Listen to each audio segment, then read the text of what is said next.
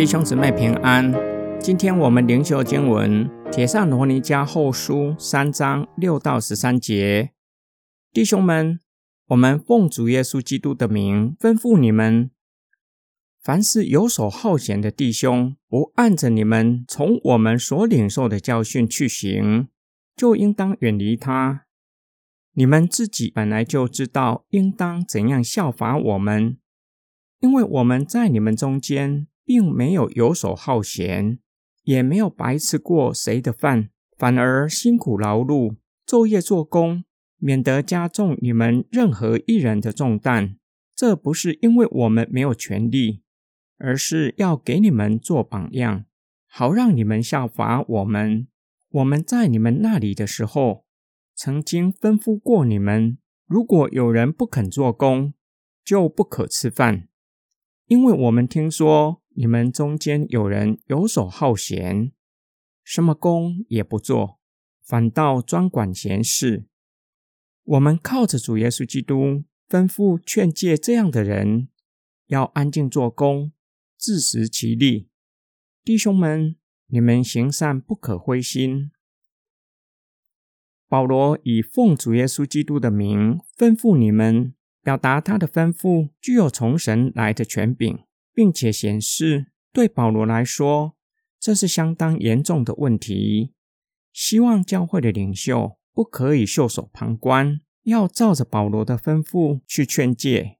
这个问题在前书已经提过，很有可能教会没有处理这个问题，或是有处理，却是没有好好的处理，以至于游手好闲的弟兄。依然造成教会的困扰。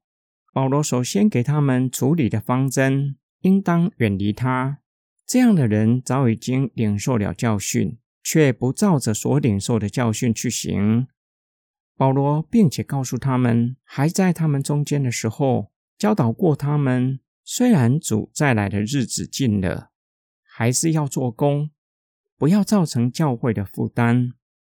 保罗并且活出自己的教导。辛苦劳碌工作，白天传福音，晚上支帐篷。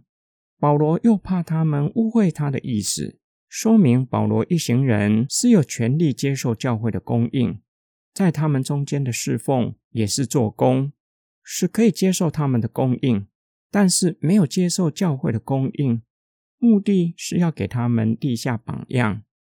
保罗提供第二个方针：不肯做工。就不可吃饭。保罗为后世的教会立下重要的规范，后来的修道院奉行这个规范。修士每天在修道院，除了读经祷告，还要从事劳力工作。保罗指出，这样的人对教会造成困扰，他们游手好闲，也就是不做自己分内的事，反倒专管闲事。很有可能强迫弟兄接受他们对主再来的看法，甚至要求他们要效法他们，不要从事劳碌的工作，以这样的方式等候主耶稣基督的再来。这正是保罗为什么会说我们靠着主耶稣基督吩咐劝诫这样的人的原因，因为这样的人已经严重偏离主的教训。最后，保罗劝勉他们。行善不可灰心，这是给教会领袖在牧养上的劝勉。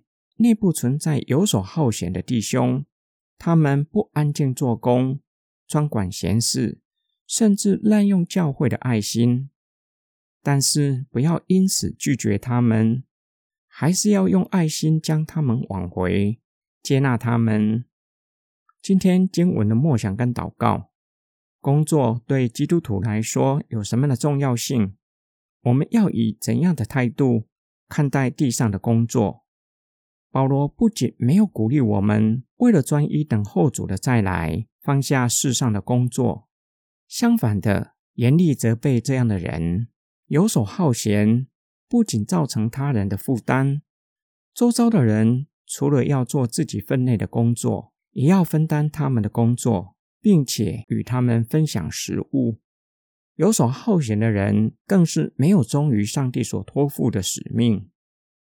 圣经教导我们，工作不只是为了赚钱，工作乃是学习做好管家，良善又忠心管理上帝托付我们的产业，这也是荣耀上帝的一种方式。求主更新我们的工作观，不要单单从赚多少钱衡量工作的价值，而是从如何透过双手经营的工作荣耀神，以此衡量工作的价值，才能将我们从无聊并且繁琐的工作中救拔出来，使我们欣赏、享受劳碌工作后的果实。我们一起来祷告，爱我们的天父上帝。我们每天在地上劳碌工作，乃是在你所造的世界中工作。宇宙万物是你所造的，你将宇宙万物交托我们，要我们管理治理。相信你必定会将工作的智慧和能力赏赐给我们，使我们可以完成你所托付的使命。我们为整天游手好闲、不愿意进入职场的人祷告。求主更新他们的工作观和态度，才能够看见工作的价值，才有可能愿意进入职场。我们奉主耶稣基督的圣名祷告，阿门。